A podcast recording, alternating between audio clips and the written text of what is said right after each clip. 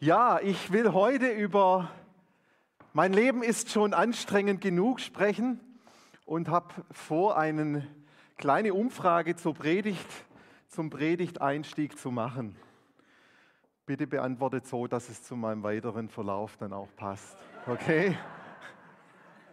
Wer von euch möchte mehr mit Jesus erleben? Könnt ihr das mal kurz? Okay. Wer von euch möchte noch häufiger die Stimme Gottes hören in seinem Leben, in seinem Alltag? Ja. Wer von euch möchte, wenn er mehr Zeit und mehr Muße hätte, doch noch viel intensiver sich mit der Bibel beschäftigen und darin lesen? Ja, okay. Ich bin froh, dass die Umfrage so gelaufen ist, weil sonst müsste ich, glaube ich, jetzt eine ganz andere Predigt halten. Aber das war ja doch auch vorhersehbar, dass wir zu all diesen Fragen Ja sagen. Und es sind jetzt nicht irgendwelche konstruierten Fragen, sondern in diesen Fragen drückt sich eigentlich unser geistliches Leben aus, unser Christsein. Darin drückt sich die Sehnsucht aus, die wir haben. Die Sehnsucht, mehr mit Jesus zu erleben. Die Sehnsucht, mehr Zeit mit ihm im Gebet oder in der Stille zu verbringen. Die Sehnsucht, die Bibel besser zu verstehen, sich mehr darin auszukennen. Die Sehnsucht, mit Herausforderungen besser klarzukommen, weil wir wissen, dass Gott in all den Herausforderungen drin ist und einen durchträgt. Wir alle haben diese Sehnsucht, mehr von Gott zu bekommen und mehr mit ihm zu erleben. Keiner von uns würde sagen, ah, mit Jesus bin ich durch, da habe ich schon alles, alles erlebt. Oder mit Gott. Keiner von uns würde sagen, das, was ich in meinem Glaubensleben erlebt habe, reicht, ich kann jetzt hier von der Erde abtreten. Keiner. Sondern wir alle sagen von uns, wir wollen mehr. Mehr von diesem Leben mehr von diesem Ja von Gott, mehr von dem, was uns in unserem Innersten so gut tut. Und wenn wir dieser Sehnsucht nachgehen, also es zulassen, mehr zu beten, mehr in die Stille zu gehen, mehr in der Bibel zu lesen, Gott, Jesus mehr im Alltag einzubeziehen. Wenn wir das zulassen, dann wachsen wir automatisch im Glauben in die Tiefe. Das lässt sich dann gar nicht verhindern, dass unser Glaube an Tiefe gewinnt. Wir machen uns auf den Weg und werden aktiv und erleben, wie sich unser Glauben verändert. Und in den letzten zwei Predigten von Dave, da hat er immer wieder einen, ein Bild von einem Eisberg gezeigt. Und gerade letzte Woche ist er nochmal drauf eingegangen. Dieses, dieser Eisberg, der steht für unser Glaubensleben ein Stück weit. Da ist oben die Spitze, die aus dem Wasser herausragt. Das ist das, was wir wissen, was wir kennen, was, was, uns, was uns geläufig ist, wo wir, uns, wo wir uns drin wohlfühlen. Und dann liegt ganz viel von diesem Eisberg liegt unter der Wasseroberfläche. Und das ist der Bereich, wo Wachstum stattfindet. Unter der Wasserlinie findet Veränderung statt. Dort sind die Dinge, die, wenn wir sie anfangen zu tun, etwas Neues hervorbringen, etwas Neues schaffen. Dort sind die Dinge, die uns manchmal ganz unbewusst steuern und verhindern, in das reinzukommen, was Gott für uns hat. Und deshalb wollen wir uns mehr und mehr mit diesem, was da unter der Wasseroberfläche ist, beschäftigen. Aber bei allen Aufrufen, bei allen Appellen, die wir in den letzten Wochen gestartet haben, aktiv zu werden und doch um Gottes Willen Schritte zu machen, gibt es eine ganz große Hürde, die ich heute mit euch anschauen möchte. Und die heißt, aber mein Leben ist doch schon anstrengend genug. Jetzt soll ich noch mal was machen. Noch mal etwas zu den 110 Prozent meiner ausgefüllten Woche dazu tun. Und dabei ist mein Leben doch schon anstrengend genug. Und weißt du was, das stimmt. Das stimmt. Wenn wir uns äh, die Krankenkassenstatistiken und Berichte anschauen, dann war es im letzten Jahr, gab es mehr psychische Erkrankungen und Arbeitsausfälle aus mentalen Gründen und Überlastung als je zuvor. Unser Leben wird immer komplexer, es gibt immer mehr Entscheidungen zu treffen.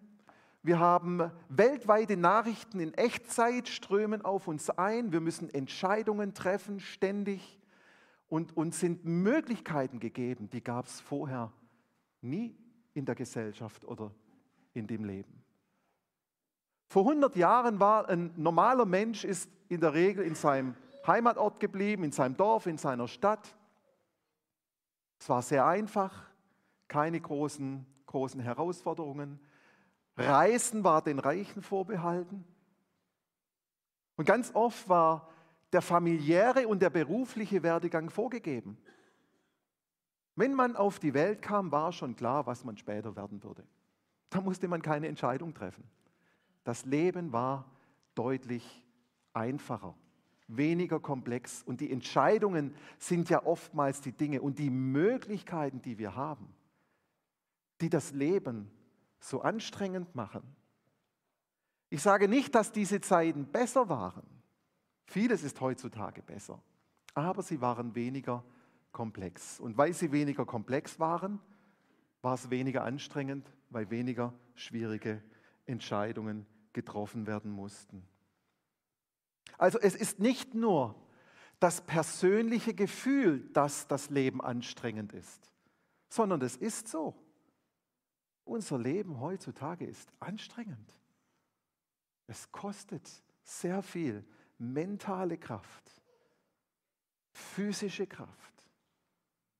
Kostet uns sehr viel, überhaupt den Alltag in einer Form zu bewältigen, dass wir da drin noch irgendwo vorkommen und auch das Empfinden haben, wir können uns fühlen und es fühlt sich gut an. Und bevor wir diese Predigtserie gestartet haben, da war uns völlig klar, dass das die Situation ist. Dass wir eigentlich alle am Anschlag sind. Dass wir alle sagen, ich brauche nicht noch mal was. Dass wir alle schon wirklich immer wieder auch Zeiten haben, in denen wir mehr oder weniger zu kämpfen haben. Und jetzt kommen wir und wir sagen, komm, beweg dich. Komm, veränder was in deinem Leben. Investier dich irgendwo oder in irgendwas, aber um Gottes Willen, tue etwas. Und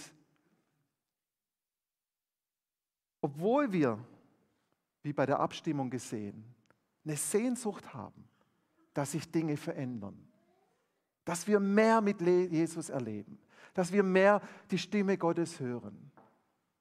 Kommen wir an einen Punkt, wo wir sagen, stopp, nicht mit mir. Mein Leben ist schon anstrengend genug. da kann ich nur sagen, oh Backe, das ist ein Dilemma. Wir strampeln uns hier vorne ab, sagen, Nachfolge wird das Thema für das nächste Jahr. Und alle sagen, yippie. Und dann kommt das, worum es geht. Und dann merken wir, hey, lass mich doch in Ruhe. Ich bin froh, dass es irgendwie gerade ohne große Probleme läuft. Das ist wirklich ein Dilemma.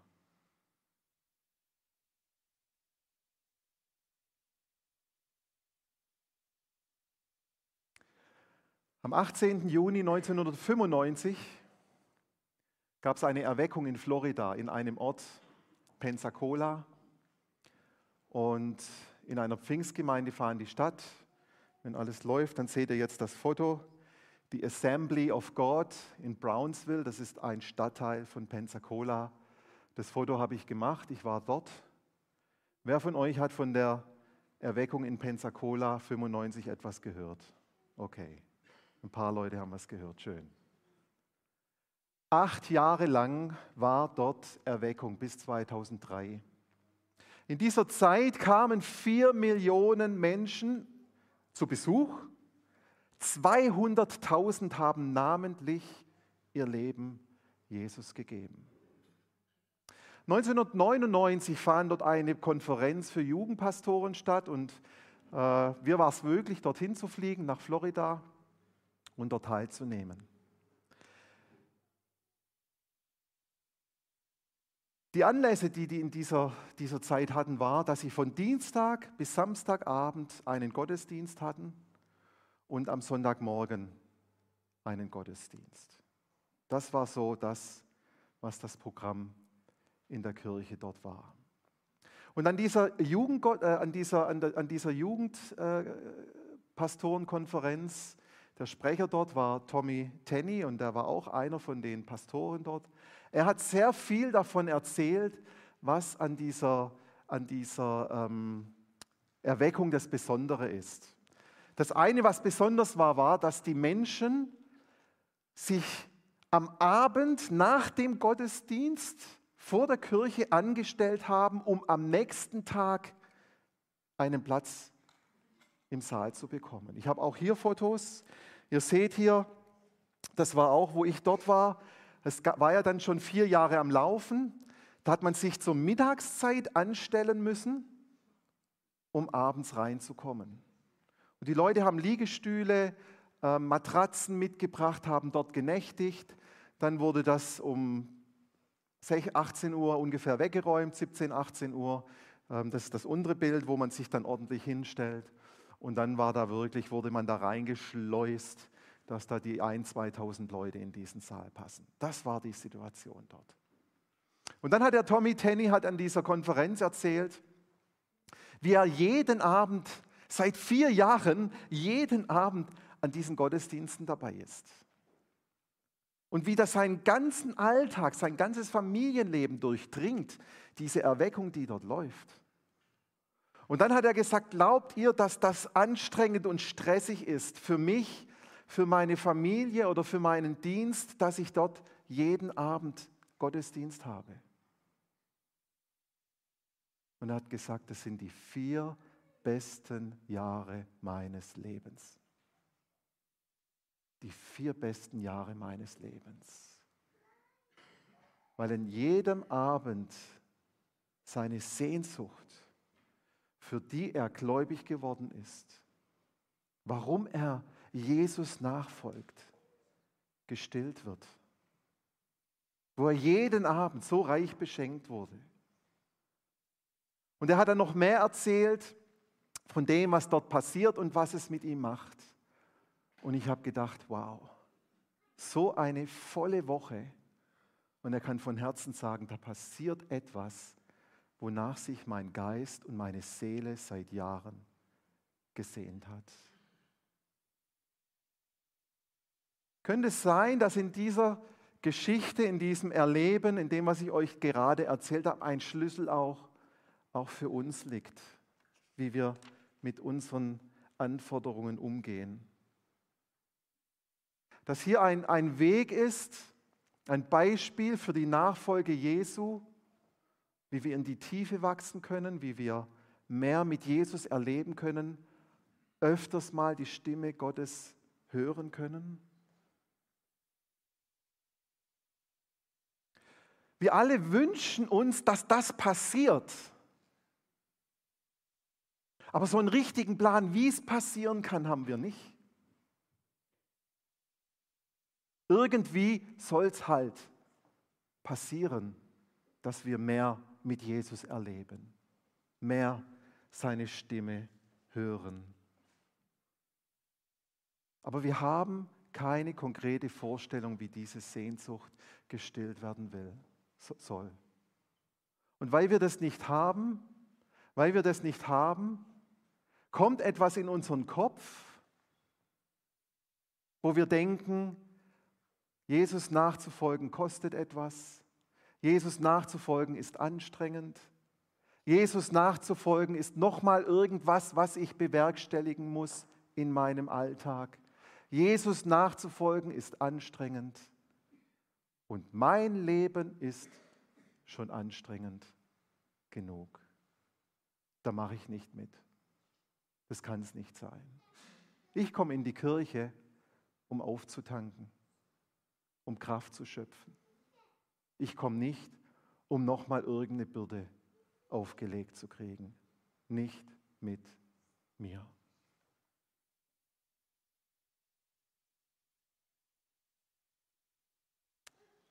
Was sagt wohl Jesus zu dem Punkt? Nehmen wir mal einen kleinen Perspektivwechsel vor, um die Schwere hier etwas zu heben. Was sagt Jesus dazu, dass Jüngerschaft anstrengend ist?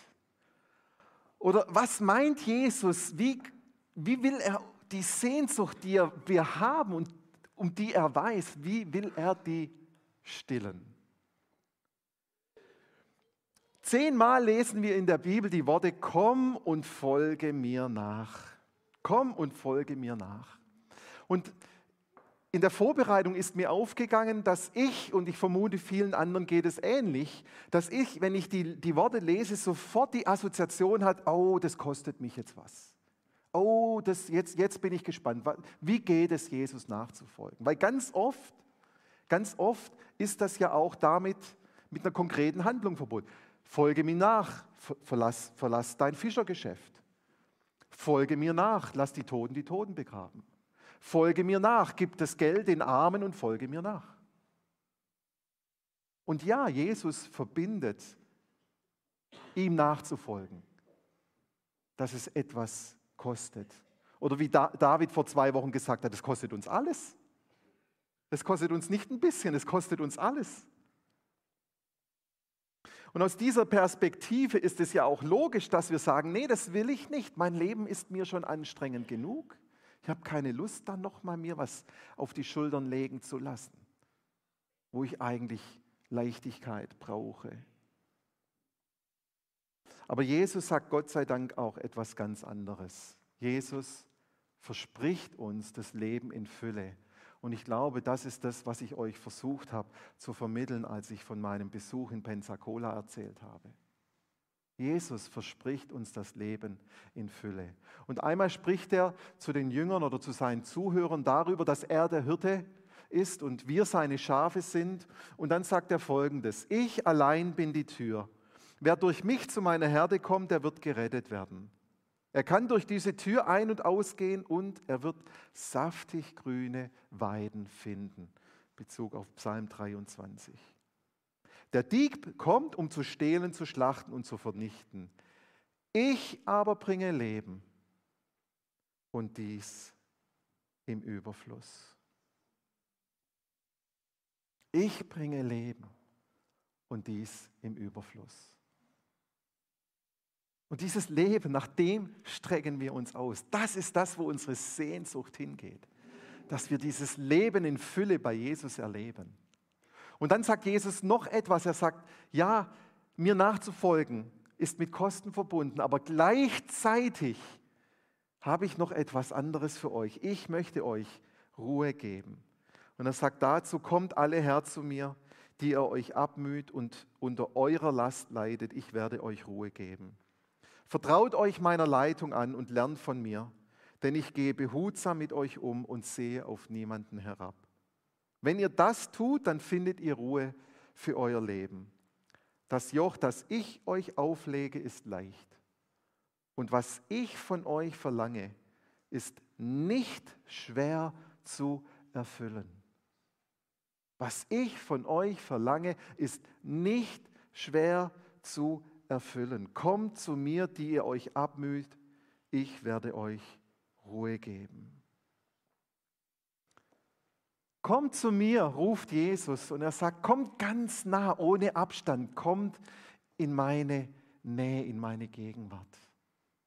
Das ist verbunden, dass wir uns einlassen, auf Jesus einfach da zu sein, in Stille bei ihm zu sein, die Dinge zu bringen, die uns beschäftigen bei ihm aufzuatmen, durchzuatmen, mal alles, was uns sonst so anstrengt, hinter uns zu lassen. Aber auch ganz bewusst die Lasten, den Druck abzulegen. Und manchmal spüren wir den Druck ja erst, wenn wir zur Ruhe kommen. Wenn die Geschäftigkeit zur Ruhe kommt, spüren wir manchmal erst den Druck. Auch den will Jesus haben. Und auch die ganzen anderen konkreten Herausforderungen im beruflichen Bereich, im finanziellen Bereich, gesundheitlichen Bereich. Auch das dürfen wir Jesus alles hinlegen. Und damit diese Predigt nicht nur Theorie bleibt, nehmen wir uns kurz Zeit, einmal jetzt ganz konkret zur Stille zu kommen. Und in deinen Gedanken kannst du zu Jesus gehen und formulieren, was diese Last ist, die du trägst, und sie ihm hingeben, sagen, Jesus, das gebe ich jetzt dir, nimm du diese Last. Danke, dass du sie mir abnimmst.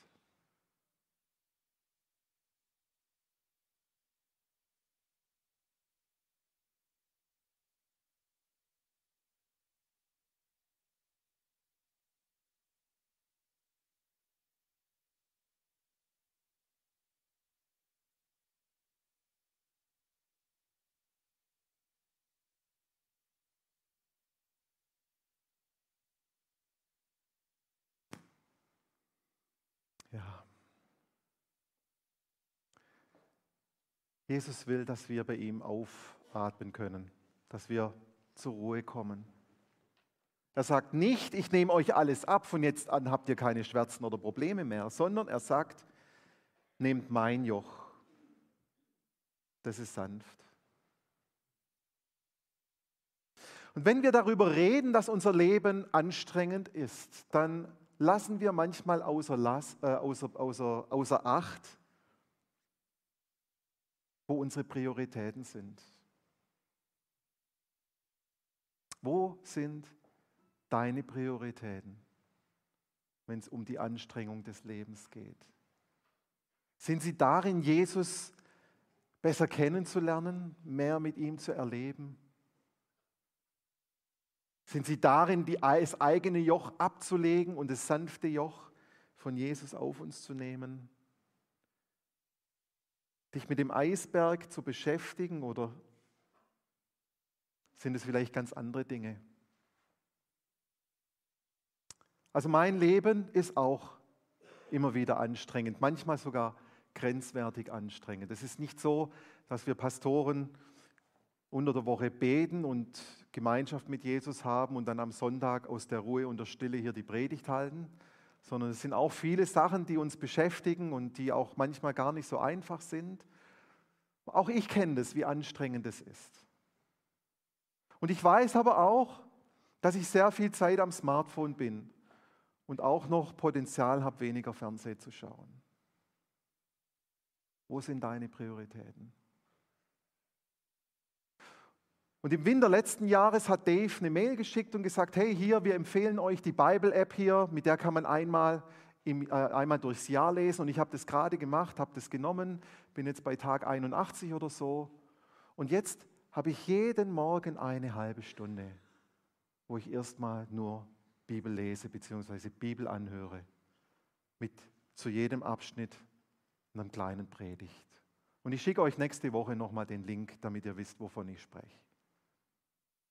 Und jetzt komme ich morgens dazu, eine halbe Stunde weniger Nachrichten zu lesen. Fehlt mir was? Überhaupt nicht. Geht es mir schlechter deswegen? Nein, ich gehe ganz anders in den Tag rein. Wir entscheiden, wie wir unser Leben gestalten. Du entscheidest, welche Entscheidungen du triffst und mit welchen Konsequenzen du leben möchtest. Das macht nicht Gott, das machen nicht die Pastoren, das macht nicht deine Kleingruppenleiterin oder Kleingruppenleiter. Du entscheidest, wo deine Prioritäten sind. Und es ist mir schon klar, dass das jetzt sehr simpel ist und manches nicht so einfach ist. Die Veränderung beginnt immer mit einem ersten Schritt, sich auf den Weg zu machen, was zu verändern. Wenn wir in enger Gemeinschaft mit Jesus leben, dann wird unsere Sehnsucht, nach der wir uns so sehr sehnen, gestillt. Und das vergessen wir manchmal. Wenn wir das tun, von dem wir denken, dass es anstrengend ist, was es aber gar nicht ist, dann wird genau das erfüllt, nachdem wir uns so sehnen, was sich nicht erfüllt, weil wir denken, es ist zu anstrengend. So ist der Mensch. Wir machen manchmal Probleme, wo keine sind und stellen uns dabei selbst ein Bein. Also es erfordert, dass wir uns aufmachen. Und es erfordert, dass wir die richtigen Prioritäten setzen. Denn eins kann ich euch sagen. Eins kann ich euch sagen. Und wenn ihr das heute als einziges mitnimmt, dann habe ich schon gewonnen. Das Leben ist schon anstrengend genug. Wir müssen die richtigen Prioritäten setzen. Amen.